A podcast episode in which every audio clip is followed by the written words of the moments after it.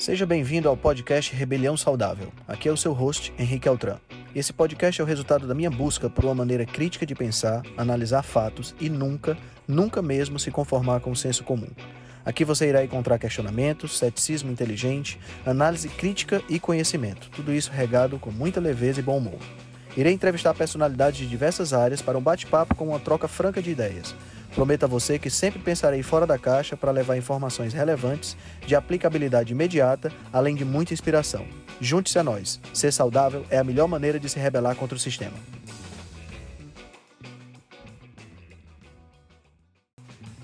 Esse é um episódio da série The Upside Down. Nessa série, eu saio do posto de entrevistador e sou entrevistado. A gente compartilha um pouco do nosso conhecimento, do nosso estudo, para que você possa ter a melhor informação.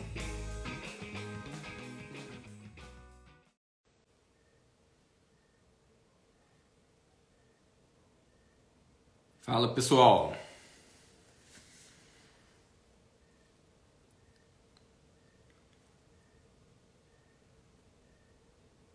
Opa, já tá chegando gente aí. Boa noite, pessoal. Sejam bem-vindos. Uma live um pouquinho diferente hoje. Vocês estão me escutando? Manda um joinha aí se tiver o som legal, quem puder. Bacana. O Henrique já já pede para entrar aqui e a gente começa.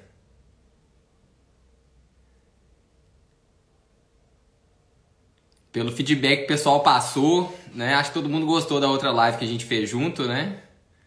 Eu acho que hoje vai sair um outro papo interessante. Num outro, numa outra vertente, a gente vai falar mais de nutrição humana, né? Mas vai que aproveita alguma coisa também para os pets, né? Para os cães e gatos. O Henrique já deve estar entrando, estava conversando com ele aqui agora.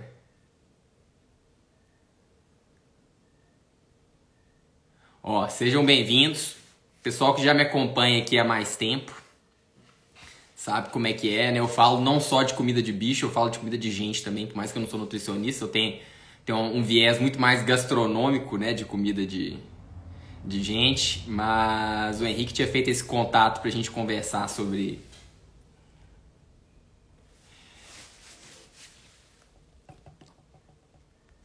Aqui, ó, já entra.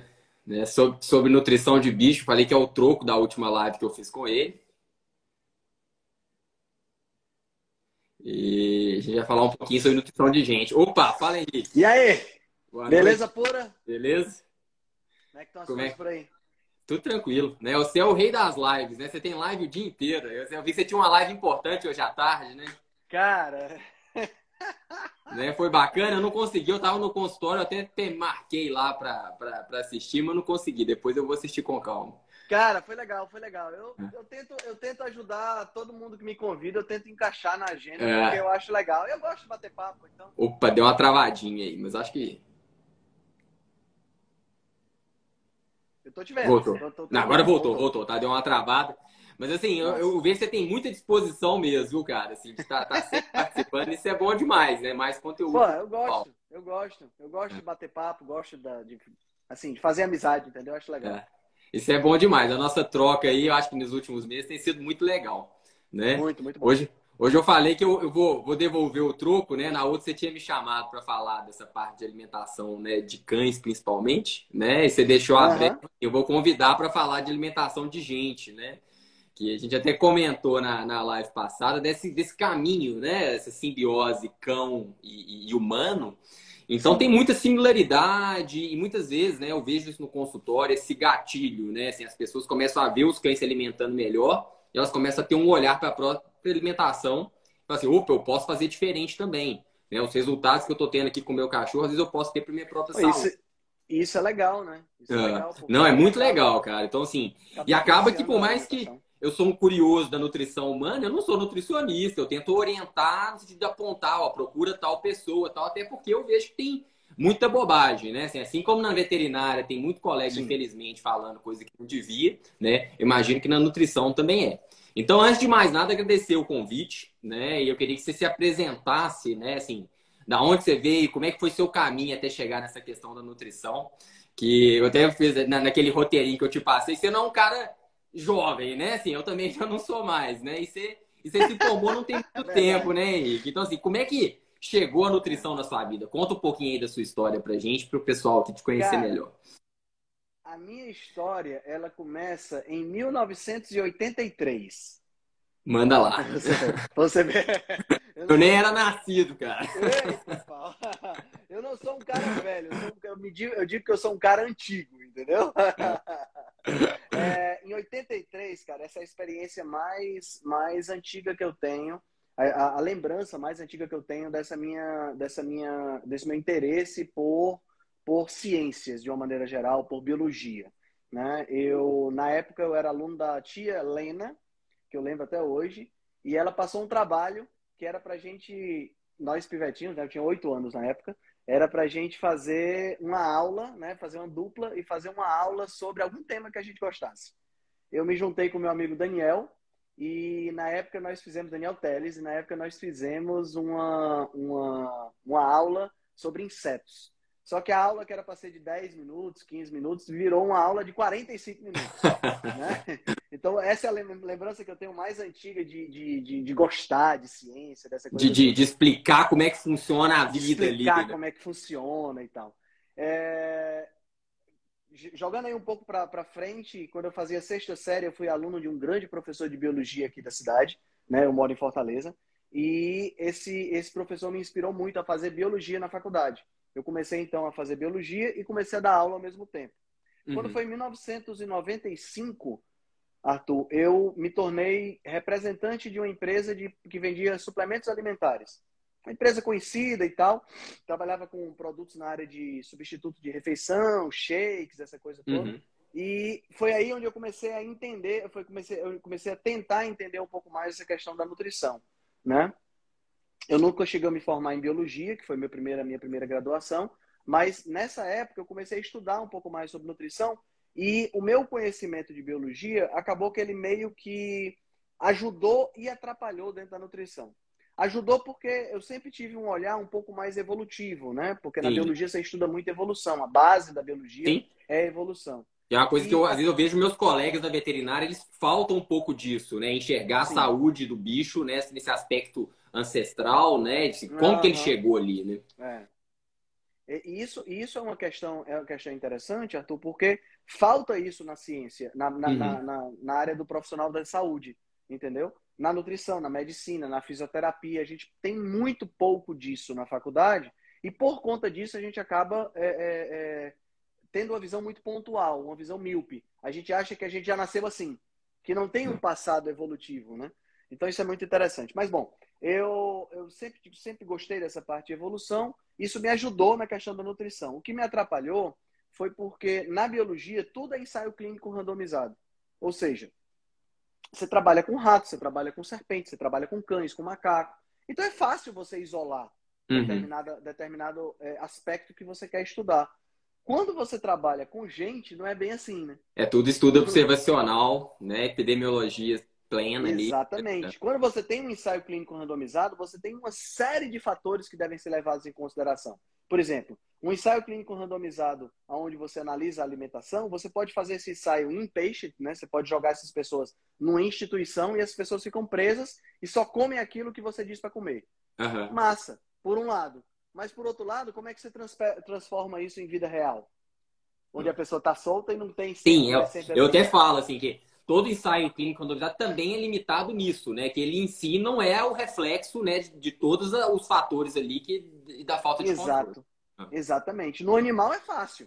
É. Mas na, na, em gente não em é. Em gente é muito né? mais complicado. Muito mais complicado. Então, eu, come, eu caí no conto da epidemiologia nutricional.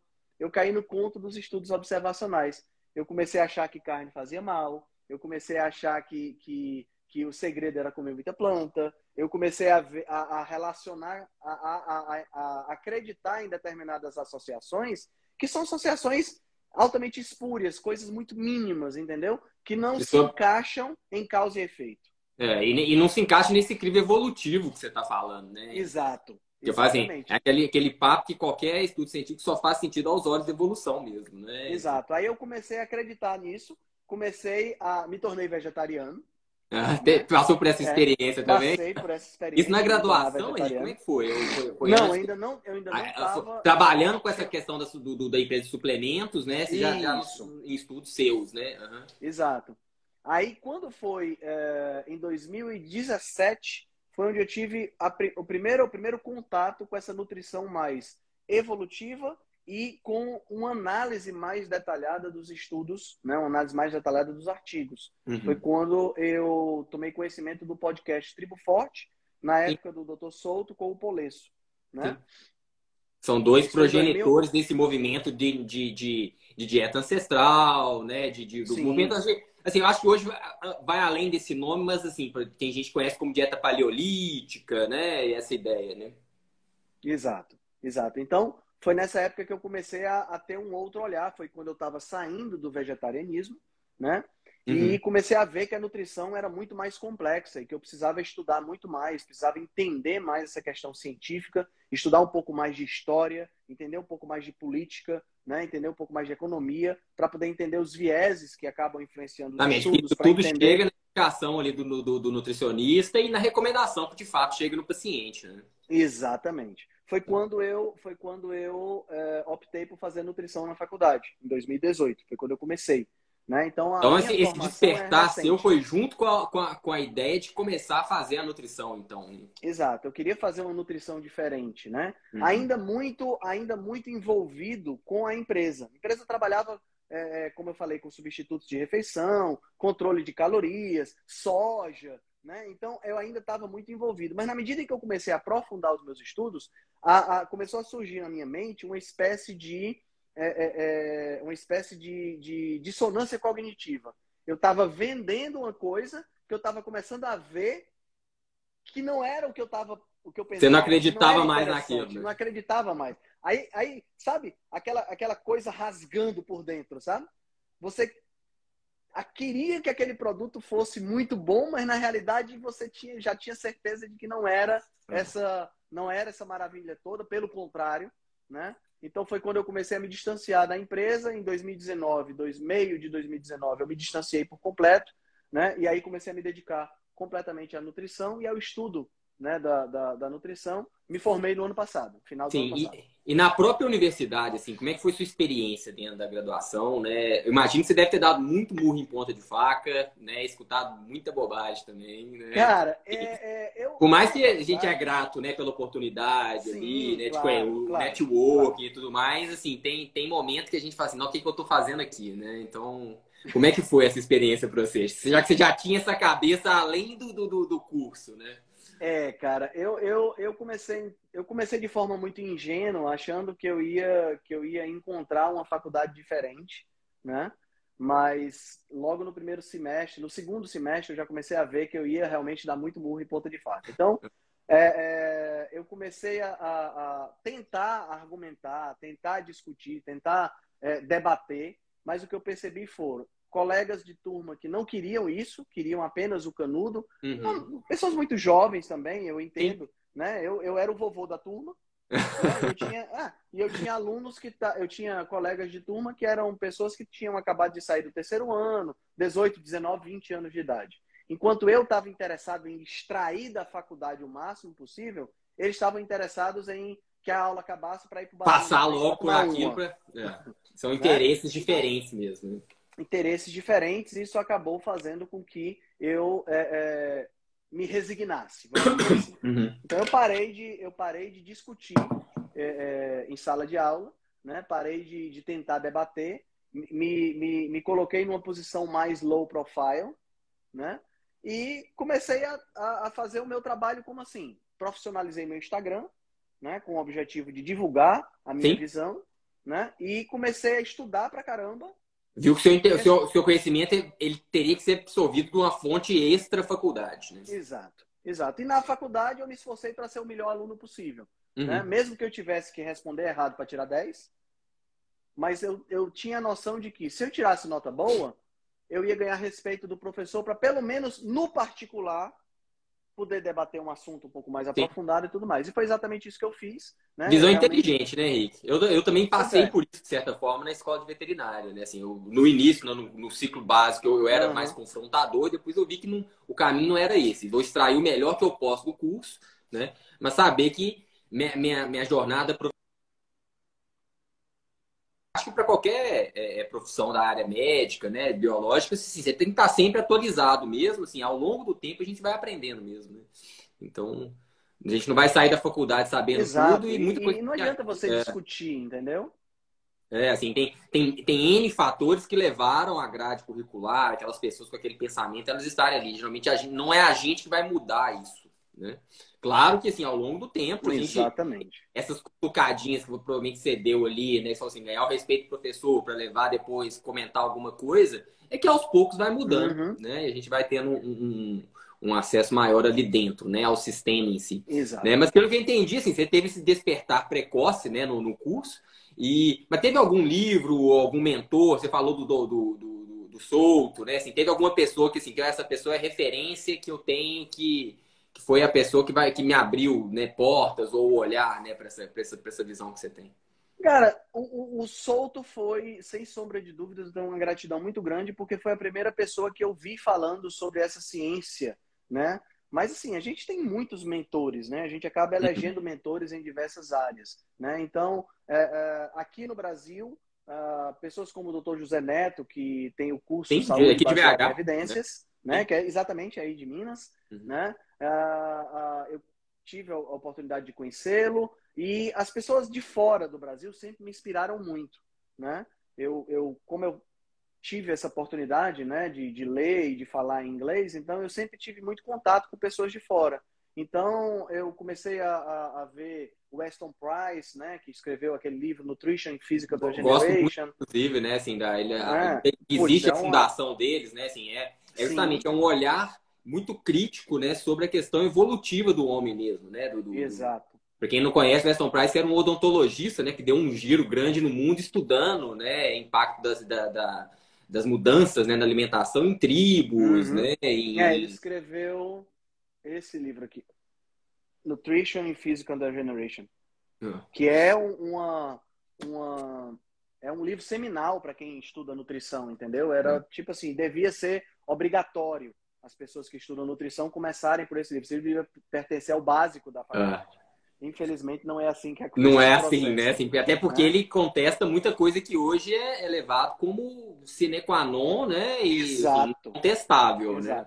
Exato. Então, o, o, o, o... Eu, tenho, eu tenho um livro do, dos meus principais ídolos, né? O Bill Schindler, que escreveu esse livro, foi lançado ano passado. É, o próprio Ben Bickman, que eu vou entrevistar no final do, ano, no final do mês, né? Que também foi foi uma, uma, uma pessoa que me influenciou bastante. O Dr. Jason Fung, que tem. Jason Fung, nefrologista, né? né? É, e isso, código da obesidade, código do diabetes. Então, cara, eu. eu você, não, é, você, você não, não, para, consigo, não, é justamente eu isso. Não consigo, eu não é. consigo nomear uma pessoa, mas assim, se tem um livro que foi o meu primeiro contato com, com a parte mais crítica, histórica e econômica, foi esse livro aqui. Esse foi, sem sombra de dúvidas, o primeiro livro que eu li e que fez grande diferença, que foi Gordura Sem Medo, da Nina Teichels. Uhum. Esse daqui foi o, o livro que, que me, me abriu a mente para dizer, cara, tá errado. Entendeu? Esse livro eu li em 2017, então foi o livro que mais fez diferença para mim Justamente nesse começo. Sua trajetória ali dentro da universidade, né? É, de lá para cá eu leio ele pelo menos uma vez a cada ano. Eu tenho, eu tenho, tenho a tendência a ler, porque são tantos fatos e tantas nuances históricas. Você vai pegando é muito... coisas diferentes que às vezes deixam passar. Né? Isso é, é interessante, é. Henrique. Muito legal, legal. né? Eu, eu sempre recomendo, né, para os clientes, para os amigos, às vezes que ah, tu fala de algum nutricionista, né, que tem, tem, tem falado, né, tem acrescentado em conteúdo no Instagram, eu sempre é, recomendo o seu perfil, né? E eu percebo, até tem sido uma evolução minha nos últimos anos também, né, que você tem uma, uma ideia, né, de que o homem ele é um onívoro, mas um onívoro com uma especialização carnívora, né? Então, inclusive, você apresenta bases evolutivas para isso. Sim. Eu queria que você desse um, um, discurso breve aí pra gente, da onde que vem essa ideia, né? Assim, porque muita gente né, fala assim, não, o homem pode comer qualquer coisa, ou então ele é parecido com os, os primatas né, que a gente encontra hoje, que basicamente comem né, só planta, e a gente uhum. deve comer, comer parecido com eles. De onde vem essa ideia que a nossa dieta talvez está mais parecida com a do cachorro do que com a do chimpanzé? Né? Explica Bom, pra gente. Tem uma, tem uma razão evolutiva para a gente analisar isso e tem uma razão também fisiológica, né? Em termos evolutivos, quando a gente pega o registro fóssil, né? Infelizmente, o, o, o, o, registro fóssil tem alguém perguntando qual é o livro. Uh, foi o Gordura Sem Medo, né? Que você apontou Gordura aí. Sem Medo, foi. É. Foi o livro, foi o livro, o primeiro livro que eu li. Então, a, a, a, razão evolutiva, né? Quando a gente pega o registro fóssil, desde aí de 6 milhões de anos atrás, com os, o primeiro, o, o australopitecino mais antigo, né? Que é o Australopithecus né? É né, que é a Lucy, conhecida uhum. Lucy, né, a gente vê uma diminuição do, do tamanho da caixa torácica e um, uma diminuição da, da, da, do osso do quadril, né, do ilíaco, é, mostrando que houve uma redução do sistema digestivo, especialmente do intestino grosso, né, privilegiando o intestino delgado com uma digestão mais voltada para a parte de proteínas e de gorduras. Né? E fermentadora, né? Como esses, Isso, e uma diminuição da fermentação. Né? Quando você compara o ser humano, quando você compara o ser humano com um gorila, por exemplo, o gorila é herbívoro, né? O gorila é, é, não é ruminante, mas é herbívoro. Ele come uhum. basicamente planta, folhas, né? Com um pouco de inseto que de vez em quando vem. É, eu falo que não né? existe assim aquele herbivorismo extremo e o carnivorismo extremo. Na grande maioria das vezes é um espectro, né? É, é um então, assim, espectro. assim, Vaca come animal, né? Tem, tem sim, vaca que se encontrar sim, vai sim. comer osso, vai comer resto de carcaça, ao mesmo uhum. tempo, às vezes, um, sei Exato. lá. Um, tem até uns videozinhos no Instagram do, do, dos pintinhos passando perto de um cavalo, o cavalo vai lá e come, né? Então, assim, ao mesmo tempo que um urso polar, se ele pegar uma rena, alguma coisa assim, tiver um material ali, às vezes vai ingerir tudo e vai comer um pouco de material vegetal, né? Então, assim, Exato. E, e, e, todo animal, inclusive, tem uma certa flexibilidade ali, mas é justamente assim, aonde que a gente está nesse espectro, né? Que a gente Exato. tem melhor, né? Exato. Então, com, dentro do aspecto evolutivo, a gente saiu de uma situação bem herbívora, né? Quando houve, houve houveram mudanças climáticas na, na África, onde a Lucy estava, né? uhum. né? Onde os nossos antepassados estavam, e essas modificações fizeram com que a gente tivesse uma quantidade menor de árvores. Né? A, a, era uma floresta tropical característica, decídua, com muitas árvores, e essa modificação, provavelmente uma era, uma era de gelo, né? fez com que muitas árvores morressem, e aí uma população que estava bem distribuída na copa das árvores acabou Desceu, uma né? superpopulação. Teve que descer.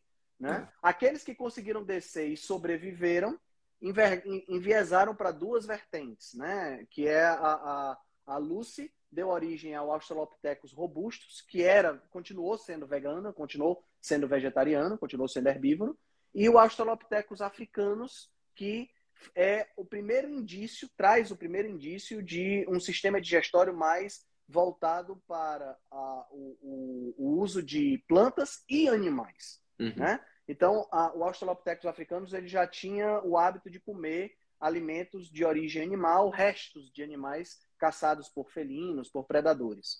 Né? Desse Australopithecus africanos, do robustos, não houve descendentes. Né? Não e eles se extinguiram, né? É. Se extinguiram. Do africanos, nós temos aí a linhagem do, do gênero Homo, né? Começando aí com o Homo habilis, depois Homo ergaster, heidelbergensis e Homo sapiens e Homo de Neandertal, que são mais ou menos contemporâneos, né? E houve, então, a partir daí, um aumento cada vez é, maior da ingestão de alimentos de origem animal, né? porque o, a maior densidade nutricional dos alimentos de origem animal levou a um desenvolvimento maior do cérebro, né? por conta da densidade nutricional e energética, uhum. e uma diminuição do intestino.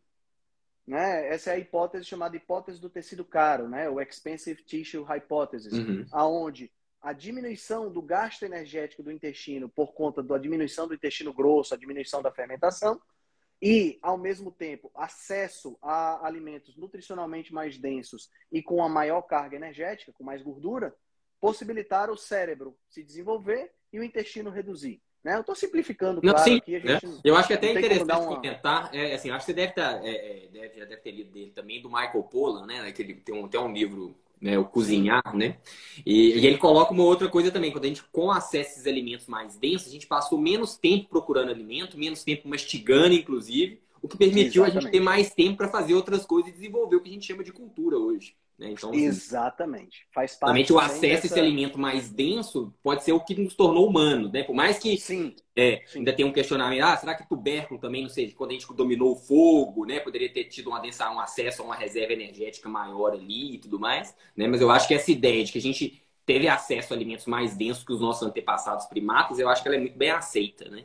Sim. Sim. E a partir do momento que o nosso cérebro começou a crescer, lá com o Homo habilis, já uns 2 milhões de anos atrás, a gente tem aí os primeiros, os primeiros hominídeos caçadores, né? Sim. Então as primeiras ferramentas começam a surgir e começa a ver a, a, a caça. E na hora As próprias estratégias né, de caça né, mais sofisticadas. Sim. Né? Caça por persistência, né? É. Que, é, que é aquela caça que ainda hoje é feita por algumas tribos, que, os, que, que mata, literalmente mata a presa no cansaço, né? Que Sim. eles correm né? É, é, e, e, conseguem é, fixar numa presa, né? Numa zebra, numa manada, eles conseguem fixar aquele indivíduo para matar no cansaço. E né? faz, às vezes, um caça... revezamento até, né? Da, dos caçadores, né? Sim. Até a presa, né? Que é um, e que é, um, é um, hábito de caça que os lobos utilizam também, né? Isso que é muito Sim, sim. Legal. E, e, e, que é daí que vem essa nossa vontade de correr, né?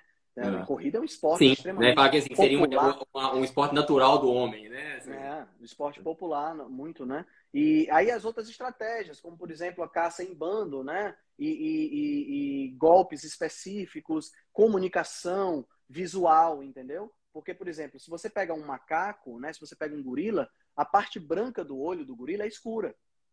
Isso acontece porque não há necessidade para o gorila de comunicar com os olhos para onde está a presa. Interessante isso, Henrique. Tá entendendo? Então, a parte branca já tem, né, que a gente chama de esclera, a gente já tem essa habilidade. Então, quando eu olho para o lado, eu já consigo comunicar sem falar onde é que está a minha presa. Então, o, a, o, caçar em grupo tem muito disso também. Muito Ao mesmo tempo, é, e, e a, a, com o aumento da ingestão de, de, de alimentos de origem animal, houve também a necessidade de você ter um estômago mais ácido para possíveis conter possíveis infecções bacterianas, né? Então, por exemplo, o pH do nosso estômago é um pH muito parecido com o estômago do cachorro, do né? cachorro que um também pH de um, é, que é um, um justamente, um estômago muito, muito ácido, né?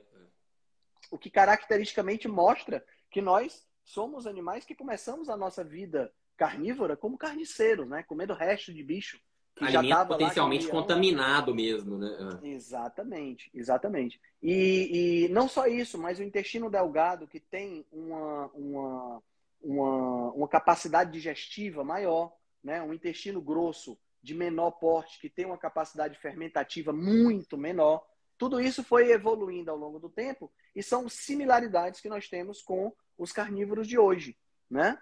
Agora, ao mesmo tempo, você citou aí a questão dos tubérculos, né? uhum. né? As plantas sempre fizeram parte da nossa alimentação. Né? Porque da mesma da, da maneira como você falou, a gente mesmo que às vezes sazonalmente, né, assim, num... Exato. Mas antes da agricultura, encontrar planta, né, encontrar um tubérculo, encontrar um, um, uma fruta, era sempre algo que exigia muita procura para pouco retorno. Quando a gente pensa em folhas. Fora o risco, né? De comer algum alimento que você acha que às vezes ele vai, vai, vai ser seguro e às vezes ele tem alguma toxina ali também. Exato. Quando a gente pensa em, em, em folha, por exemplo, né? Folha é, uma, é um alimento que o retorno, tanto calórico quanto nutricional, é baixíssimo. A gente só come folha hoje, né? E só o pessoal estimula comer salada, porque você vai no supermercado e compra. Tá entendendo? Vai, Vai todo mundo plantar o seu, né? Ou então procurar não, no meio do mato, né? O retorno é baixíssimo. É. Tá entendendo? Já tem um retorno mais alto as frutas. Né? Os Sim. tubérculos já tem um Já tem uma digestibilidade alto, maior, você tem um acesso à, à questão calórica mesmo ali, né? Mais fácil. Exatamente. Então, existe essa, essa, esse equilíbrio entre o, a, o esforço e o retorno. E nesse quesito, nenhum tipo de alimento bate o alimento de origem animal. Sim. Né? Em termos de retorno calórico, de retorno nutricional. Então, os alimentos de origem vegetal, eles sempre estiveram presentes, mas como fallback foods, como aqueles alimentos que a gente come para complementar. Se, se, complementar se estiver faltando o outro, né? É até interessante, assim, a gente não tem nenhuma, nenhum nutriente, né, que não esteja na carne, alimento de origem animal, que, que é absolutamente necessário, que a gente só encontraria em planta, né? Exato. Talvez tenha essa discussão, até vou fazer essa pergunta né, daqui a pouco sobre essa questão da fibra, mas tem gente que basicamente não come fibra nenhuma e continua vivo. Ou seja, a fibra não é um, um nutriente essencial na nossa dieta. Ele pode até ser benéfico, né? Assim, mas, sim, mas, sim. mas, não seria não seria essencial, assim como o açúcar, né? O carboidrato, né? É, é energético, né? O amido, né? A frutose, eles sim. não são também essenciais. A gente consegue sobreviver sem eles, né? Consumindo Exato. basicamente só proteína e gordura. Né? Mas o contrário é. contrário. Não Já não é possível, né? né? Não dá para você viver uma dieta estritamente vegana sem suplementar. Sem suplementação, né? né? Que assim, eu acho que até eu, assim, certeza, teve a sua época como vegetariano, eu também fui vegetariano, né? 8 a 9 anos. E... Eita, você ainda aguentou, foi muito. É, então, assim, eu até eu tenho pô, real noção de que eu impactei minha saúde, às vezes até de forma crônica. E, e para mim hoje faz muito sentido. Se você precisa suplementar, é sinal que aquilo ali não tá certo. Né? Então, Exato. É uma questão de lógica mesmo. Sabe? Agora, Henrique, assim, por mais que faça sentido fisiologicamente, evolutivamente falando, né, e até em, em termos lógicos gerais, né, é, para quem não entende dessa parte fisiológica evolutiva, né, por que, que ainda se ensina isso na universidade? Né, assim, tem tanto nutricionista né, usando aquela pirâmide alimentar né, com vegetais e grãos na base, né, falando para o cliente comer a cada duas ou três horas, né, sendo extremamente permissivo com alimentos né, ultraprocessados, né, assim, óleo refinado, farinhas, essas coisas. Por que, que isso acontece? Por que, que isso não, não, não, é o normal, né? Assim, essa recomendação que você coloca, né, de buscar alimentos densos e alimentos in natura, né? Por que, que você acha que acontece? Você falou aí dessa questão política, né? Tem um interesse econômico, às vezes, de manter a gente né, consumindo isso. Pode, assim, eu acredito que isso tem uma presença dentro da universidade, mas como é que você vê isso assim, de forma geral? Por que, que, ainda tem tanta gente que não, não encara isso né, como é, uma coisa é, é, sensata? Cara, a gente tem, é, é, é, mais uma vez, a recomendação do livro, Gordura Sem Medo, né? porque é exatamente isso que está descrito aqui. A Nina Tocha faz um trabalho super fantástico. A gente tem uma tradição histórica envolvida aí de demonização da gordura e de ampliação da, do uso dos carboidratos. Tá? De forma muito rápida, só para o pessoal ter uma ideia do perfil Sim. histórico, o primeiro, o primeiro, a primeira, primeiro processo de demonização da gordura, especialmente da gordura saturada, começou no, no, no início do século passado com o advento do Crisco, que é um acrônimo para Crystallized Cotton Seed Oil, que é óleo de semente de algodão né, que era utilizado, cristalizado, que é era utilizado como substituto da banha. Naquela época, lá em 1911, foi quando foi lançado o Crisco, antes uhum. disso se usava banha de porco, se usava... É, gordura é, bovina, né? Gordura bovina, né? sebo, como é chamado, uhum. né? Então, isso tudo era feito com esse tipo de gordura. Até, Mac, até batata frita do McDonald's Sim. era frita com esse tipo de gordura. Com o advento do Crisco, o que, é que começou a acontecer? Muita propaganda mostrando que a banha de porco vem de um ambiente sujo, né? enquanto que a nossa Crisco vem desse ambiente laboratorial limpo. Né? E aí os caras da, da Procter Gamble, que é a Crisco é da Procter Gamble, começaram a, a mandar livros de receita para as donas de casa gratuitamente. Para substituir ali Para substituir né? a gordura animal. Os né? médicos, né? os médicos recebiam, cara, era, era, era edições desse livro de receita com capa dura, com caracteres dourados. Era um negócio assim muito bem elaborado para vender o produto deles, né? E aí isso começou a fazer com que a, a, começasse a haver um abandono, né? E um aumento do uso desse tipo de gordura, que são as gorduras poliinsaturadas. É o, a Crisco é o precursor do óleo de soja, dos óleos vegetais. É, depois começaram a extrair óleo de tudo quanto é grão diferente. Tudo que... Né? Exato. Pinduim, né? Girassol. Girassol. Ca... É, canola, né? Assim. Por aí, milho, né? É, e, e, aí o que, é que acontece? Na década de 50, com o infarto do Dwight Eisenhower, que era presidente norte-americano, né? Você sabe que lá nos Estados Unidos, o presidente é, a presidência é uma instituição muito poderosa, né? muito forte. Um presidente sofrendo infarto, vamos analisar o que é que está acontecendo. Quando começar a ver vários infartos acontecendo, faz as necrópsias e vê que tem gordura saturada na placa, entupindo o coração, a, a, a, Fizeram aquela associação limitada, associação né? Exato. Né? Porque é, tem uma frase, eu gosto muito dessa frase do Henry Louis, Henry Louis Mencken, ele diz o seguinte: todo sistema complexo tem sempre uma solução elegante, bonita, simples e errada. que é exatamente o que acontece. É. As pessoas elas começam a olhar sistemas complexos como se fossem sistemas simples E querem dar a resposta mais simples possível. Se tem gordura na artéria, é gordura veio da comida. Se essa gordura que está na artéria é saturada, foi gordura saturada. É a gordura saturada que você não Pronto. que causou o problema. Aí isso juntou a fome com a vontade de comer, né? Porque eu tenho empresas querendo vender o produto com de gordura poliinsaturada, que são os óleos. Com, a, com a margem de ganho altíssima, né? Uma margem de ganho gigantesca.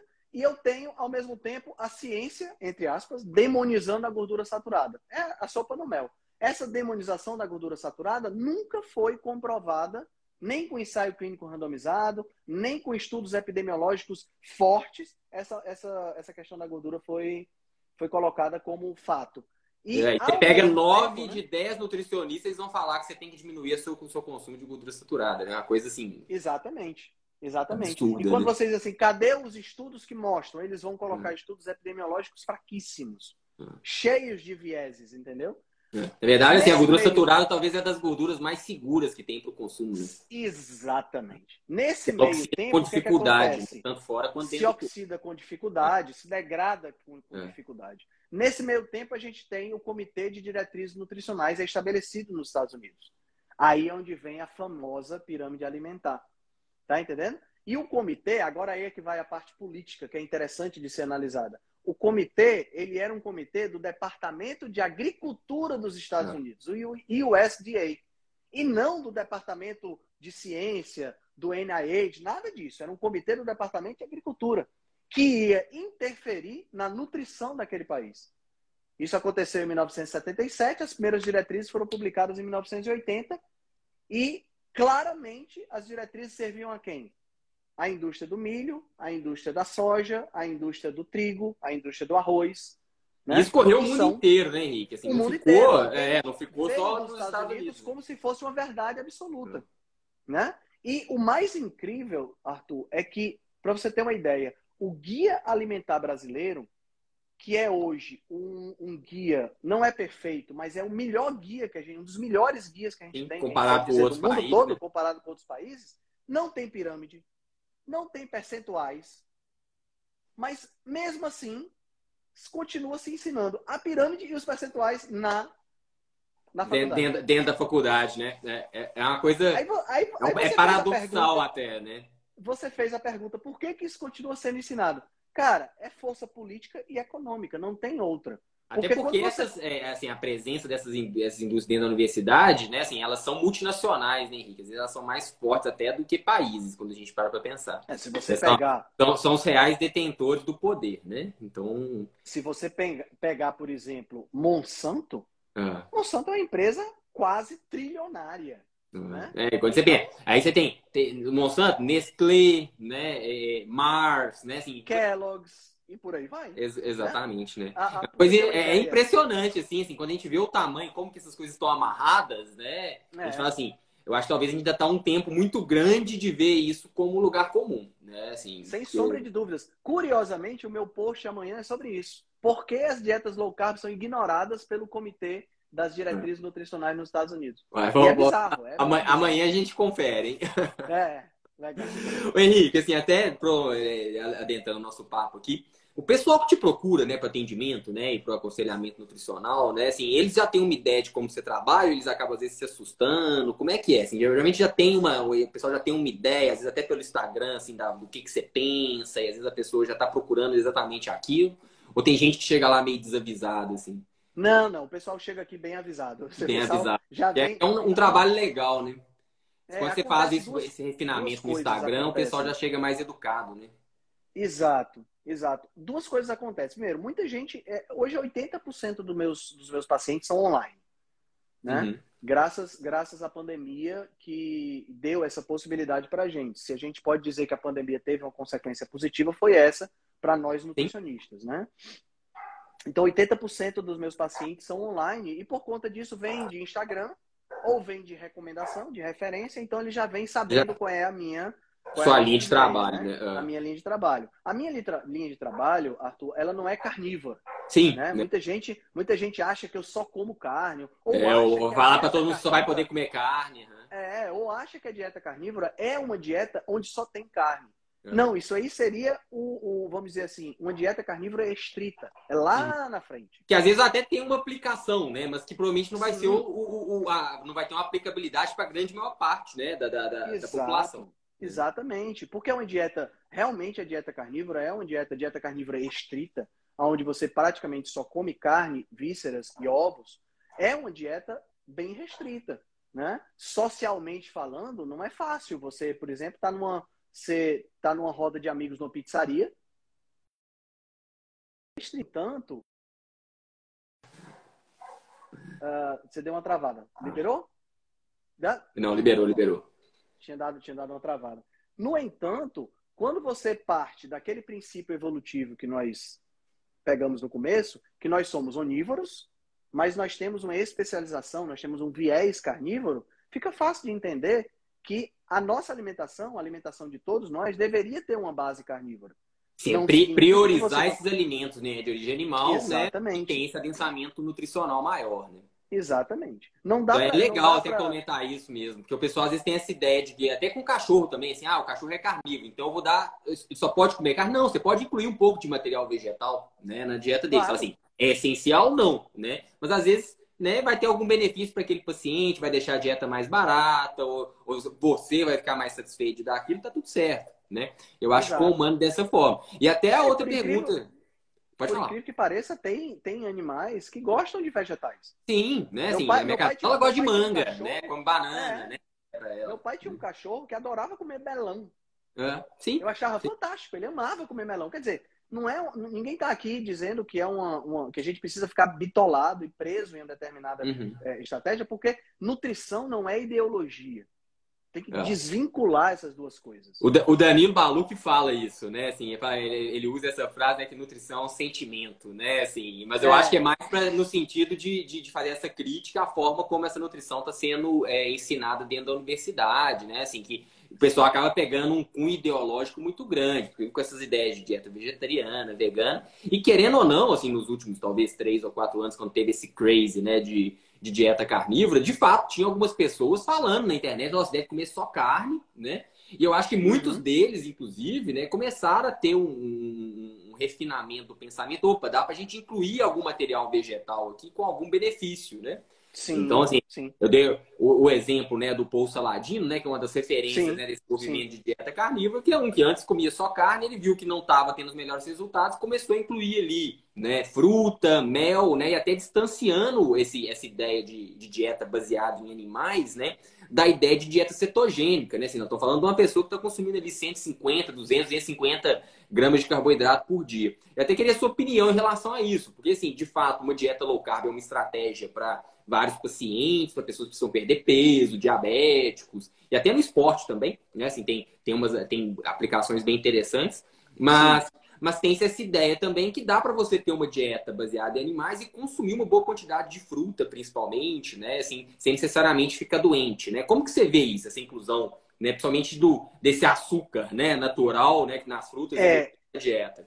Eu acho, sabe, é, é, é, Arthur, que a gente precisa, precisa entender que a base é que nós não podemos continuar com a alimentação ultraprocessada como a gente tem. Porque quando você analisa, não, não, vamos muito longe, vamos analisar os hábitos alimentares das tribos que ainda existem hoje ou que existiam até, sei lá, 5, 10 anos atrás. Pensar nos Hadza, por exemplo, lá, africanos, né? Ou... Se você for para os Hadza, se você for para os Tokelau, se você for para os Inuites, Sim. você vai ter um espectro a gente volta mais uma vez para um espectro. Uhum. Dos inuits que comem 95% de alimentos de origem animal o tempo todo, e os 5% que eles comem é, é a fibra que está dentro do intestino do álceo do gnu que eles comem. Uhum. Tá entendendo? É, é, é, uma fruta ocasional que nasceu por conta de um determinado período um pouco menos frio que eles tiveram lá. Né? E às então, vezes um período de escassez de caça que eles estão buscando aquilo, né? Exato. Então nós temos esse lado. Do outro lado, a gente tem a, a, a tribo dos Tokelau, por exemplo, né, em Papua Nova Guiné, que tem é, 70% da alimentação proveniente de tubérculos. Então, veja, nenhuma dessas tribos você vai encontrar doenças cardiovasculares, você vai encontrar diabetes, você vai encontrar obesidade. se tem uma amplitude tão grande. O ponto não é, é na quantidade é o, de, de carboidrato, é proteína e gordura, sim, né, do alimento in natura não processado. Eu, eu, eu gosto de, de, de citar a alimentação porque é a minha praia. Mas eu também acredito que haja diferenças também em exposições a ondas eletromagnéticas, é, exposição solar, né? Sono, exposição é. solar, exercício, atividade física. Eu acho que tudo isso se completa. Uhum. Mas vendo a alimentação como sendo um, um fator preponderante, por que preponderante? Porque, cara, você toma 500 miligramas de um 500 miligramas é meio grama de um remédio e passa tua dor de cabeça. Imagina um quilo de alimento. É. A quantidade de coisa que influencia no nosso corpo. Né? Agora, pensa nesse um quilo de alimento sendo lasanha, macarrão, pizza, biscoito recheado, churros e bolo. Porque o que as pessoas esquecem, é, é, é, Arthur, é que o alimento, o corpo, ele sempre interage com o ambiente. Então, tudo que eu coloco para dentro do meu corpo ou, ao, ou a que eu exponho o meu corpo, vira informação para o meu corpo interpretar o ambiente. Essa, essa é a base é, da biologia. É, é, é, um, é, um, é um, vamos dizer assim, uma porta pro, desse contato né, do, do, do intracelular ali com o lado de fora mesmo, é, é, é a alimentação. Né? Assim, a gente então, tem outras portas, mas esse, esse, como você falou, é um fator preponderante. E eu acho super interessante pensando contextualizar com o, a, a, modernidade, né? É um fator que a gente consegue Exato. impactar, mudar de fato, né? Porque às vezes a gente assim, você tá ali trabalhando, você não consegue às vezes ficar exposto ao sol o tempo inteiro, etc, né? Mas assim, a questão da alimentação a gente consegue às vezes fazer mudanças mais significativas, né, dentro, dentro da nossa rotina. Né? Então, o meu corpo, ele interage com o meio ambiente através dos estímulos que ele recebe do ambiente e das respostas que ele dá. Um exemplo prático. Todo mundo aqui que está assistindo a gente provavelmente já foi para a praia, passou o dia exposto ao sol e quando chegou em casa estava com sono, aquele, aquele enfadado da praia. Isso é uma resposta ambiental. Por quê? Porque o sol estimula a produção de melatonina. É claro. Tá entendendo? Então, quando eu penso em sol, eu não penso só em vitamina D, eu penso em todos os benefícios que ele me traz. Por quê? Porque nós evoluímos pegando o sol. Então, o meu corpo aprendeu a interagir com o sol para obter o máximo de é, benefício. Isso é evolução. Tá entendendo? Por quê? Porque aqueles indivíduos que interagiam com o Sol e que tinham menos benefício do que os meus ancestrais morreram e não se reproduziram. É. Nós que estamos aqui somos os bem-sucedidos. Justamente. E, e, é, e, é, interessante ter, ter, a gente ter essa percepção, né? Porque eu acho que uma das coisas né, assim, que a gente pensa como causador de doença hoje é esse descompasso entre o que a gente tem de genética, né? O que a evolução levou nossa genética até agora, com uma mudança muito acelerada desse ambiente e acaba tendo né, esse problema. Assim, não deu tempo a gente de evoluir nossa genética essas mudanças ambientais que ocorreram aí, talvez, nos últimos 100, 200 anos. Exato. Exatamente. É, e aí a gente está tendo essa epidemia de doenças crônicas e doenças que a gente Pronto. nunca lidou na é nossa, na nossa história. Né? É esse descompasso evolutivo. Aí a gente traz um pouquinho para a alimentação, né, que é o nosso, nosso tema. É, eu vou, vou, citar um exemplo que aconteceu há uma semana atrás. Né? Um, uma pessoa que eu sigo no Instagram colocou assim: é, deu vontade de comer pão. E hoje eu vou comer pão mesmo, porque amanhã eu vou para a esteira, corro e queimo as calorias do pão.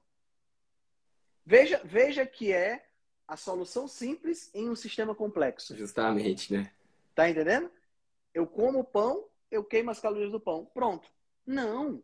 Não esqueça que o Uma pão... visão absolutamente reducionista, né, cara? O pão, ele tem calorias? Tem. Você consegue queimar essas calorias? Consegue. Mas é só isso? Não.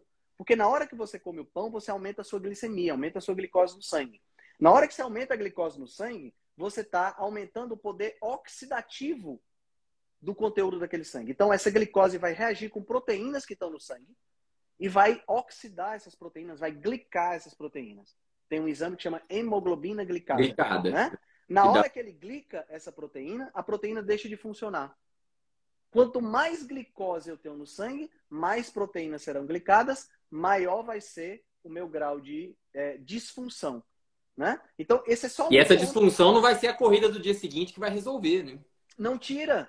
Não tira. Isso é só um ponto. Porque o carboidrato em excesso também, ele vai causar aumento da produção de insulina e a, o próprio aumento da produção de insulina vai causar uma diminuição, por exemplo, da fabricação de óxido nítrico nos vasos sanguíneos. Que torna os vasos sanguíneos mais duros, aumentando a, a possibilidade é. de hipertensão. Insulina é um dos hormônios mais inflamatórios que tem no corpo, né? Então... Exato, o excesso de insulina vai mexer com a retenção de sódio nos rins, fazendo com que Principal causa mais de sódio. renal, né? Exatamente. Então, quer dizer, a pessoa que, que, que é, é, é, quando você vai na faculdade, toda a base da faculdade de nutrição é caloria. Se é você chegar na faculdade... gasto né, em ingestão isso, calórica ali, você isso. tentar adequar ali para que a pessoa, Exato. né, no, que não precisa perder peso, ficar a igual, precisa perder toda... peso, gastar mais. Né? E, e perde é... toda essa visão do sistema complexo, né, em termos de hormônio, né, que, uhum. que, que o corpo é. E que na verdade a gente nem é. entende de fato. Assim, a nutrição é uma ciência nova, tem muita informação, sim, mas tem muita coisa sim. que a gente não sabe como que funciona. Sim. Né? Assumir que a gente é, de certa forma, ignorante, né? No, é, questão bioquímica ainda. A, a, a, é engraçado, sabe, Arthur? Porque se você chegar na faculdade de nutrição e disser assim, ok, todos, reúne todos os professores e diz assim, a partir de agora, a faculdade de nutrição não se pode mais falar a palavra caloria. Você matou a faculdade, matou. Não tem faculdade de nutrição. Não tem, não tem mais faculdade de nutrição. Ela para no primeiro ano, que é o básico, onde você vê bioquímica, biologia celular, essas coisas. Daí para frente, a base toda é caloria. Em eu cima de cálculo, né? E isso é um problemão também para mim, caloria, viu? Cara. Não, é, o, assim, na, na, parte de alimentação, né, que acaba que a gente é, é o meu carro-chefe e tudo mais, assim, boa parte dos colegas, né, que trabalham com isso, né, a, a, a, fundamentação deles é tudo na base, né, de cálculo, né, utilização de software e tudo mais, que eu sei que você é crítico para pensando na, na parte de humano também, né, assim, esses RDA, uhum. né, é, é, tabela de requisição básica, até pensando que o pessoal é aquele jogo de adivinhação, né? Tentando adivinhar quanto tem no alimento e quanto que precisa, sendo que são duas coisas que são muito dinâmicas e variam ao longo do tempo ali de uma forma absurda, né? E o pessoal acredita tão piamente naquilo que você desvia um pouquinho, não, mas aí você vai causar uma deficiência e tal, né? Pensando, não consideram da onde que tá vindo aquele nutriente, né? Não consideram se é de origem animal, vegetal, né? Simplesmente está lá na Exato. tabela, tem tanto de vitamina A, então vai entrar, sendo que, sim, a vitamina A, né? Um cara terá de de planta ou pré-convertido, né? No animal é interpretado pelo corpo de forma totalmente diferente. Totalmente diferente. Então, nessa interação é, corpo-ambiente, o alimento é uma fonte de informação muito poderosa. Vamos pegar um exemplo. Você come açúcar, certo? Você se deleita, por exemplo, num sorvete. Tá? Sorvete é rico em açúcar.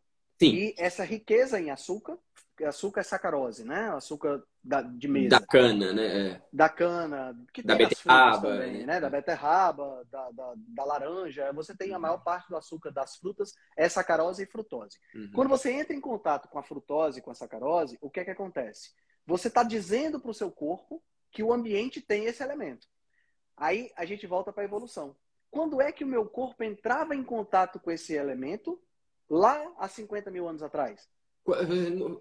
Nunca, né? Mas no máximo quando você encontrava né, uma, uma colmeia lá que você tinha que subir numa árvore, tomar mil ferroadas, né? Exato. E você comia ou, aquela colmeia de uma vez, né?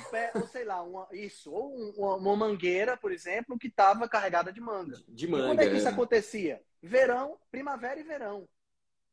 Outono e inverno não tem flor, não tem folha, não tem fruto. E por que, que a gente aprendeu a usar a frutose para aumentar de peso?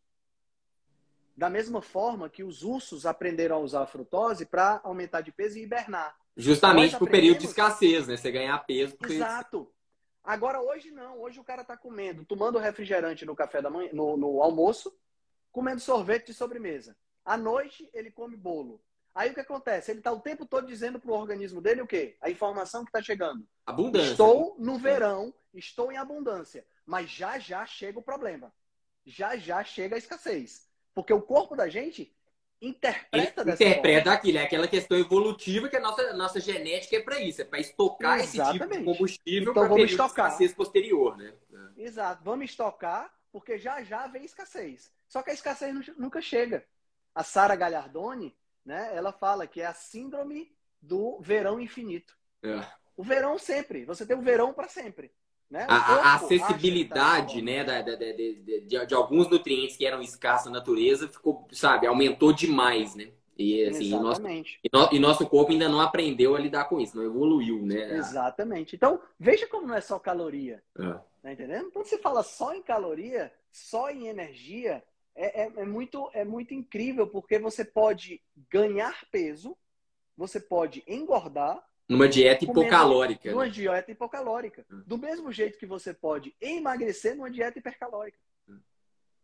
Isso é uma tá coisa entendendo? assim que que, que, de certa forma, a gente vê isso na prática acontecendo e, ao mesmo tempo, né, você, isso não entra na cabeça do nutricionista né, uhum. cartesiano ali, né? Que o, o nutricionista atendi... IPI, né? Assim, o... Eu atendi um paciente. Intelectual, hoje... porém idiota, né? É, exato. Eu atendi um paciente hoje que ele me descreveu o que ele comia e, cara, não dá mil calorias por dia. E a filha dele estava do lado e disse, Henrique, é isso mesmo que ele come. E não emagrece, né? E não emagrece, pelo contrário, está é. ganhando peso. É. Não é caloria o problema. O problema é que o cara está tomando sorvete todo dia de noite. É uma coisa absurda, cara. Você tá entendendo? Eu, assim, então... ao longo né, dos anos, eu vejo assim, minha mãe é diabética, né? A dieta que hoje é prescrita para ela, né? Assim, dentro de um consultório médico, né? Para uma nutróloga médica, né? Assim, a vontade que eu tenho é de chorar, cara. Então, assim, quando eu pego, às vezes, uma, uma, uma dieta com a namorada, né? É, é, traz e pede minha, minha opinião, né? Assim, a, eu vejo assim, da, da, como que a base né, evolutiva e fisiológica o pessoal ainda não entendeu. Né? Assim, a diabetes é uma doença de intolerância ao carboidrato. Então vamos dar mais carboidrato para esse paciente que a gente consegue depois. Ah, não, a gente apaga o fogo depois dando insulina exógena para ele. Né? Só que a, a, o pessoal esquece que essa insulina exógena ela paga o preço dela também, né? Então, assim, o paciente Sim. insulinizado ele continua tendo insuficiência renal, continua ficando cego, né? continua perdendo a perna né? Então, assim, é, é uma coisa que isso nós estamos falando de pessoas, né, que estão assim, né, são líderes em, em, associações de classe, né, e tudo mais. É realmente uma coisa que beira o criminal mesmo, assim. Eu realmente. E é, é interessante é, você estar tá falando isso, Arthur, porque não é só na questão do diabetes. Por exemplo, você pega a questão do colesterol. A Sim, visão é tão, a visão é tão fechada que é assim. É, vamos baixar o colesterol. Massa. Nós baixamos de. Vou dizer números aleatórios, tá? De 130 para 100 é a nossa meta agora. Continua morrendo gente de. É, qual é o objetivo? É o que o, que o Zé Neto fala, né? Assim, o pessoal esquece do desfecho clínico, né? Que é, é diminuir então, a mortalidade né? Que o paciente então tem a qualidade de vida, né? Mas o pessoal fica preocupado com o número, né? Assim, ah, beleza, baixou, deu. Entrou com, com, com, com a estatina lá e baixou o colesterol. E aí? É. Esse paciente ele vai viver mais? Ele vai viver com mais qualidade do que o paciente que não está sendo né, é, medicado? Às vezes não, né? Sim. Então, assim, é, é, é, uma. Vira um jogo né, de baixar número. E, assim, e baixa, vem... e baixa para 100. Aí a é. visão é tão fechada. Não, mas continua morrendo do mesmo jeito. Baixa para 70. Gente, tem, tem, é, é, é, tem drogas e metas hoje discutidas em congresso de cardiologia para baixar o colesterol para 30. Gente, né? Inclusive é um preditivo de mortalidade, né? Por todas as causas, né? Assim, colesterol baixo total, né? É, um... é.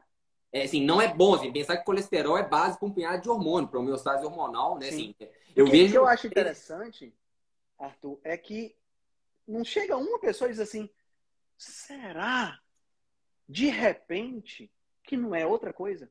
Ninguém, eu, eu não consigo entender. Como é Falta é que, questionamento crítico, né? Assim, de, de é, coisas vem que... os IPI que você falou, é. né? Os, os, os inteligentes, como é que chama? Intelectuais. Intelectuais porém idiotas, né? É, é, é, só o que tem, porque, cara, como é que não chega uma pessoa e diz assim, peraí, peraí, só um instantinho. Vocês já pararam para pensar que não é isso? Vocês estão usando um marcador que não é esse, né? Assim, vocês não deveriam estar preocupando com isso. É. Eu até já, já, já, escutei essa frase, inclusive, a melhor forma de você não. Como é que você faz para não, é, não, não se preocupar com o colesterol? Nunca dose ele, né? Então... Isso, é a melhor forma. Henrique, até por conta do seu tempo, né? Que você está com o tempo mais fechado, eu queria já direcionando para o nosso encerramento aqui, né? Ah, que eu acho que é sempre interessante, assim, eu, eu falo que eu tenho uma pele em jogo, né? Assim, que eu faço, recomendo para os meus pacientes, eu faço com os, meus, com, com os meus animais também, de certa forma, muito do que eu preconizo como estilo de vida para mim, né? Eu falo assim, sabe?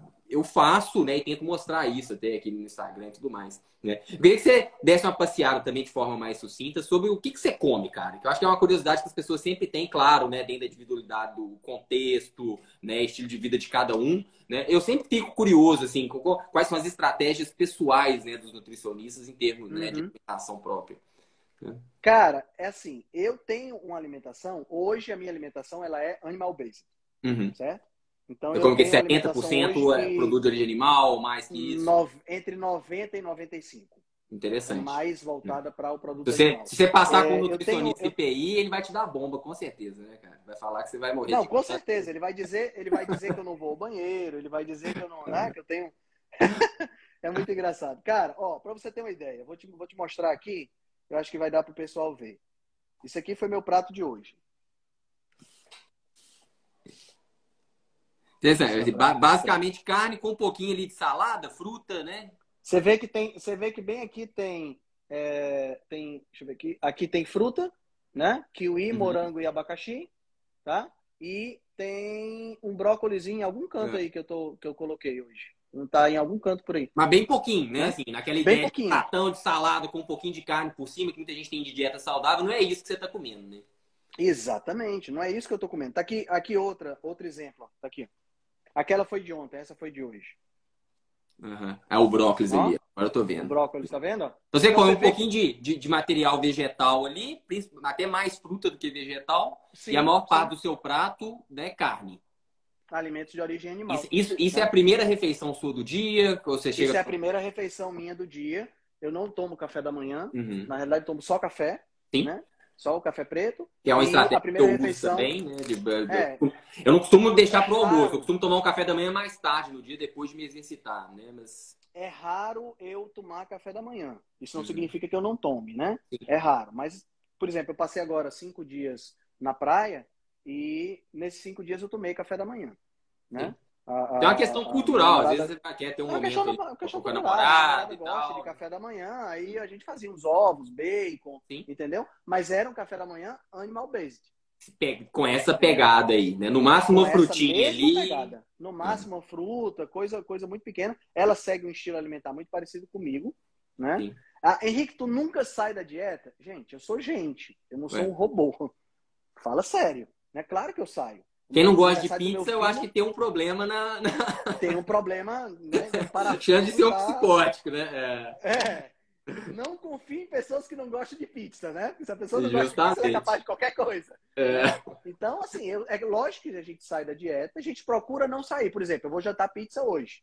Mas aqui em Fortaleza tem uma- uma- um restaurante que faz uma pizza com a massa, Com a massa de com carne. Aí vai ser minha- meu jantar. Mas ontem, por exemplo, a gente passou cinco dias na casa de praia e a gente tava desejando comer sushi. Eu e minha namorada somos fãs de sushi. Comemos sushi com, Com arroz arroz ali, Sim, sim. beleza. Entenda, é, qual, é, qual é o que é importante entender? Eu não tenho excesso de peso, eu não tenho diabetes, eu não preciso vigiar rigorosamente a minha alimentação, porque a minha alimentação não é algo que eu descu- descuidei no passado. Sim. O que É assim, acontece com um as pessoas paciente com uma doença, ele vai ter que ter um cuidado diferente, um rigor maior. Exatamente, exatamente. O paciente que chega para mim diabético, né, com excesso de peso, ele já esgotou os descuidos que ele podia no passado. Tá entendendo? Agora ele vai ter que entrar na linha agora ali e compensar na o linha, que ele já teve de erro. compensar o que ele já comeu. Por isso é que eu gosto daquela frase do Abraham Lincoln que diz o seguinte: é, o preço da liberdade é a eterna vigilância. Tá entendendo? Eu só pude ontem. Ele é meu aplicável em vários contextos, né, Henrique? Né? Não, É, não só na pude questão da nutrição. Nós estamos passando um Sim, só momento justamente que é muito, muito aplicável sem querer Exato. falar de, de outro assunto polêmico, né? É, mas assim, eu só pude comer o meu sushi ontem porque eu vigio sempre. A minha liberdade de escolher a hora que eu quero comer o sushi, se eu quero, se eu não quero, ceder um desejo ou não, isso é uma liberdade. Mas é uma liberdade que só é possível porque eu cuido. Sedimentado no cuidado, na disciplina que você tem ali no dia a dia. Exatamente. Exatamente. Acho que isso é, Né? Então, isso é mais alimentação difícil é para as pessoas isso. entenderem, né? Às vezes o pessoal É. também fala, não, você não come chocolate? Eu como chocolate. Eu, assim, vários clientes me dão chocolate e eu como tudo. E até uma discussão que eu tenho com a Patrícia, que é minha namorada, né? Assim, a minha tática, se eu recebo chocolate, eu como tudo de uma vez, cara. Eu falo assim, é ou é escassez, né? Ou então o, o, o, o, Eu o sou desse banquete. modelo também. sabe? Eu sou desse modelo também. Justamente, Eu porque assim, tudo, se eu deixar o ficar chocolate aqui todo dia, eu vou comer um pouquinho todo dia e eu começo a ter uma dieta, de forma geral, ruim, né? Então, assim, eu prefiro comer bem todos os dias e de vez em Perfeito. quando ir lá e comer uma coisa, né? Quem fala, vai comer um, eu, por exemplo, tô com pão fermentando aqui que amanhã eu vou comer meio pão e tá tudo certo, sabe? Então, assim, mas no dia a dia a gente faz um, um compromisso ali de ter uma dieta que adequado dentro daqueles valores que a gente acredita, inclusive. Né? Que pode ser. que exato. existe uma variação né? de, de uma cabeça. Claro, outra, claro, claro. Agora, para finalizar, para não te agarrar demais, eu sei que você ainda trabalha hoje aí, né?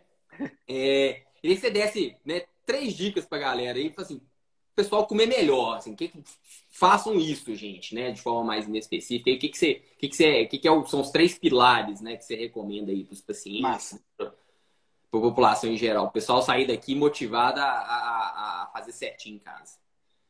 Primeira, primeira, primeira dica. Baseie a sua alimentação em alimentos de origem animal, que ele componha pelo menos 50% do prato. Tá? É... Coisa que eu tô tentando restante, fazer, viu? Assim, não, eu sei que não é fácil, ser... né? Até pensando não. em custo, né? Então, mas, o, mas uma coisa que eu tenho pensado é priorizar esses alimentos é, animais mais baratos, né? Ovo, né? Vezes cortes. Né? Fígado, né? vísceras, mais, né? É, cortes mais baratos. Vísceras que são mais baratos, né? Essa é a primeira dica. Uhum. Segunda dica. É... Trabalhar para diminuir a quantidade de alimentos ultraprocessados. Ou seja, para facilitar, diminuir o, os alimentos que contêm rótulo. Lista de ingredientes. Né? É. Comprar o mínimo possível de alimentos que contêm rótulo e quando for comprar um alimento que contém rótulo, aprender a analisar o rótulo. Sim. Tá? Mas aí é um assunto para outra live, né? A gente pode fazer uma sim, live sobre sim, como analisar é. rótulo. Complexo, é importante né? isso aí. Porque tem as pegadinhas, tem, né? Tem as pegadinhas e tal. O grande lance é você pegar, por exemplo, é, é, determinadas, determinadas fontes confiáveis, né? Ver o rótulo e aí você já, daí você já sempre compra a mesma marca. Por exemplo, uhum. iogurte. Iogurte é um, é um, é um, é um alimento que, que não é ultraprocessado. Não, não precisa ser ultraprocessado. Você vai ter os dois tipos lá no supermercado. O segredo qual é? Encontrou um que você achou gostoso e que tem apenas dois ou três ingredientes, normalmente você tem leite e fermento. Fermento lácteo, né? É. Ou leite, leite em pó e fermento. Também pode Sim. ter. Porque às uhum. vezes eles dão uma concentrada com leite em pó. Esse também vale. Encontrou um que você gosta, compra sempre da mesma marca, não muda. Tá entendendo? Então, tem que ficar naquela vigilância do rótulo ali o tempo inteiro. Isso, exatamente. Uh, essa é então a segunda regra. Então, primeira regra, mais de 50% de alimentos de origem animal. Segunda regra, o mínimo possível de rótulos. Beleza. Terceira sugestão, só comer quando tiver fome e parar de comer quando se sentir saciado. É, que é aquela outra coisa que geralmente você escusa também, comer de 3, 3 horas, de duas em duas horas, né? Como se o corpo fosse ruir. E assim, a gente tem reserva aqui no nosso corpo para dias, se não semanas, né, Henrique? Então, assim, Exatamente. as pessoas. É, é uma dependência muito mais emocional, né, psicológica, né, de comer o tempo inteiro do que Isso. fisiológica. Né? Exato. E aí, esse comer quando tiver fome, vai, você vai fazer jejum com tranquilidade. Você não tá com fome, vai para frente. É, hoje mesmo, né? Eu tomei café da manhã às 7 horas da manhã, não almocei, né? Comi uma maçã e tomei um café agora antes da live. Geralmente eu tento jantar um pouco mais cedo, mas como tinha live, vou jantar daqui a pouco, mas assim, vou ficar 13 horas durante o dia, né? Sem ter basicamente consumido quase nada, né? Assim, uma maçã ali com quase nada. Né? Então, assim, a gente Exato. é perfeitamente capaz de fazer isso e não tô com um buraco no estômago, né? Tô passando mal aqui e tudo mais. Né? Essa e, ideia e outra coisa, somente com fome é essencial. E a questão da saciedade. Né? Hum. Porque comer com, somente com fome, cara, é muito importante porque a gente hoje tem uma tendência a comer quando a gente confunde sentimentos com fome. Hum. Né? Senta na, tá triste, come. Tá feliz, come. Tá com sede, come. Senta na frente da televisão para assistir televisão, come. Tudo é comida, né? Tudo come, né? É até então, eu Hoje, esse negócio da maçã, por exemplo, assim, se eu, eu, assim, eu me pergunto, com fome, né? Eu comeria uma maçã agora, né? É bem provável que eu tô com fome mesmo, porque assim, eu não gosto de maçã, né? Agora, assim, não, não comeria uma maçã, é sentimento, né? Assim, é, é a, é a, necessidade emocional. A fome, do... a fome, normalmente, ela não é direcionada. Eu tô com é. vontade de comer. Você come isso, qualquer não, é coisa, é né? Fome, você come chuchu sem sal. É. que não é, nada. É uma boa, é, uma, é um bom exemplo mesmo. Viu? né? E, e, e, e, chegar até a saciedade é outra coisa que é muito importante, porque a gente cresceu num ambiente, culturalmente, que obriga a gente a comer até o final. Né? É, se o pai lá, se não comer tudo, você vai ficar de castigo. Se não, não comer vai tudo, vai ficar de castigo. Né? Tanta gente passando fome no mundo e você aqui recusando comida, né? Por quê? Porque na, época dos nossos pais, comer era uma época de mais escassez, Sim. e comer tudo significava que você ia ter saúde. Sim. Hoje a gente sabe que não precisa comer tudo. É. Porque comer tudo, você não vai ter saúde às vezes, justamente você está comendo Exato. além do que você precisa. Exatamente. Aí o que acontece? A gente cresce com essa tendência de querer raspar o prato. Aí chega no self-service e o prato é desse tamanho. É. Não, justamente você consumir mais e gastar mais dinheiro, né? É. E a gente não se serve com a barriga, a gente se serve com os olhos. É. Se a gente for comer tudo que se serviu, a gente vai ficar cheio demais. Tá entendendo?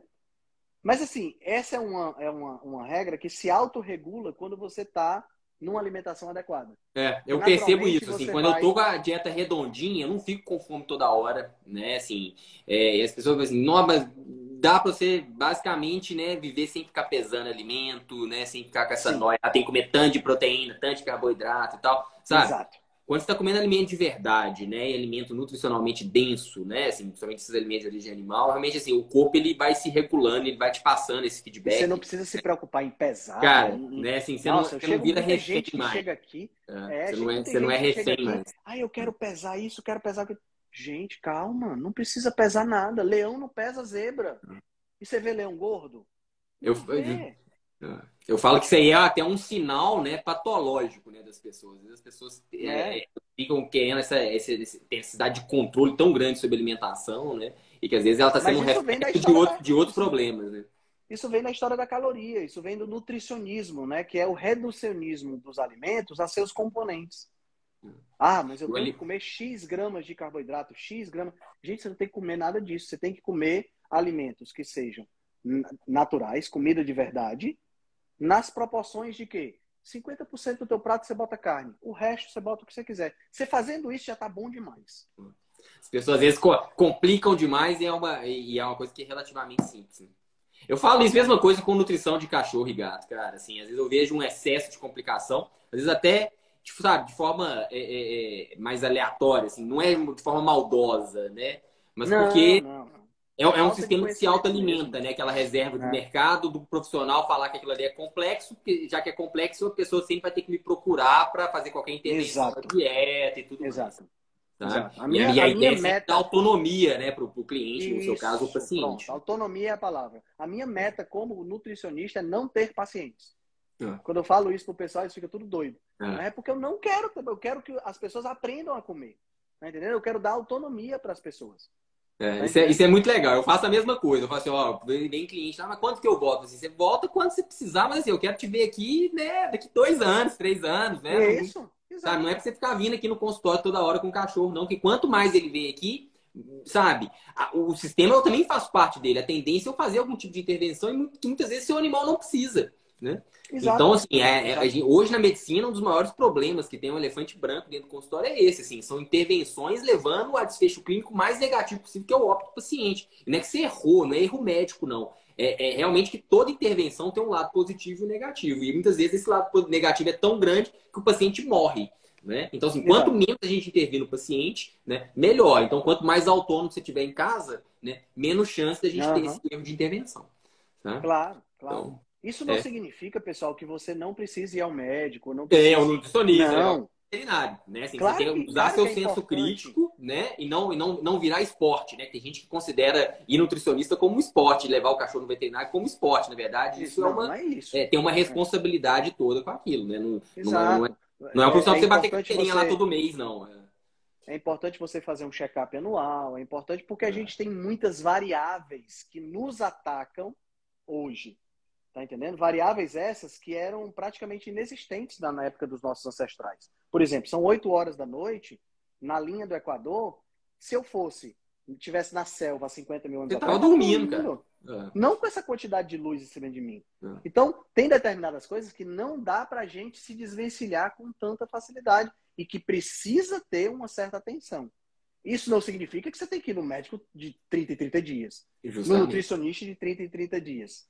Tá entendendo? É, não é assim. perder essa, essa, essa capacidade de observação própria, né? Assim, opa, deixa Sim. eu ver aqui. Quando eu tomo Sim. mais sol, eu fico melhor, durmo melhor, como você colocou ali, né? Então, assim, as pessoas elas vão, elas têm necessidade, né, de ter sempre esse reforço do profissional para falar o que ela tem que fazer, porque elas ficam, sabe, assim, eu preciso que alguém fale, porque eu não sei mais do que fazer comigo, não sei mais o que fazer com o meu cachorro. Né?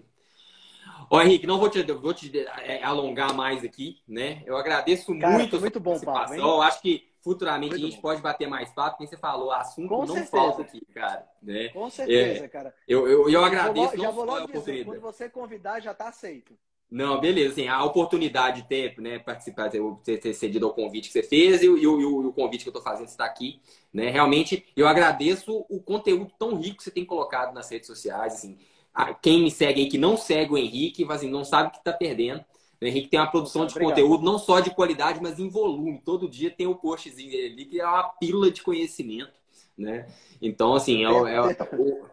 Hoje eu, fazer eu falo, dia, não, tem, não tenho, não tenho é, é, por que não falar que assim que no Instagram hoje, falando inclusive que eu acompanho vários né, perfis né, é, internacionais e tudo, né?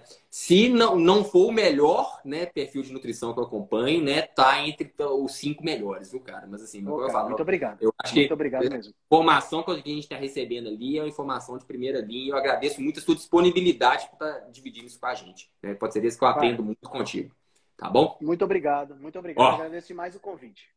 Boa noite aí para você, para o pessoal que estava acompanhando. A live foi só aumentando de gente. Eu achei muito legal a participação do pessoal. Legal. Tá bom? Bom demais. Ó, Valeu. Boa um sorte. Valeu. Tchau, tchau. Até mais. Tchau, tchau.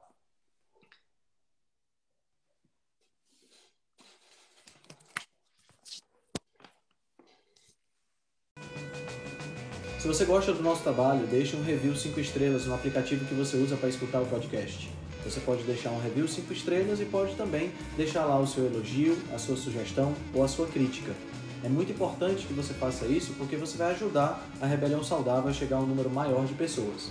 Você também pode dar suporte ao nosso trabalho, né, todo o nosso investimento de tempo, nos apoiando via Patreon.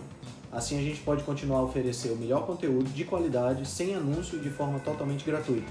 O link para o nosso Patreon você vai encontrar no show notes. Se você ainda não fez o download do nosso e-book Cozinha Ancestral, que eu escrevi com a chefe Gabriela Carvalho, você pode fazer o download, o download é gratuito e você vai encontrar também o link lá na show notes. Além disso, você pode nos acompanhar pelo Instagram, no arroba Henrique Altran, ou no nosso canal no Telegram. Lá pelo Telegram a gente consegue colocar para você artigos, é, PDFs, imagens, fazer enquetes e fazer um trabalho bem mais aprofundado do que nós fazemos no Instagram. Então você pode acessar o nosso grupo no Telegram com o link que está na show notes, ou então você procura lá por Rebelião Saudável. Nós temos também um canal no YouTube e um canal no IGTV, onde todos os vídeos das lives e os vídeos dos podcasts são gravados e você pode assistir na, no conforto da sua casa. Eu agradeço demais a atenção de vocês e espero que a gente se encontre no próximo podcast.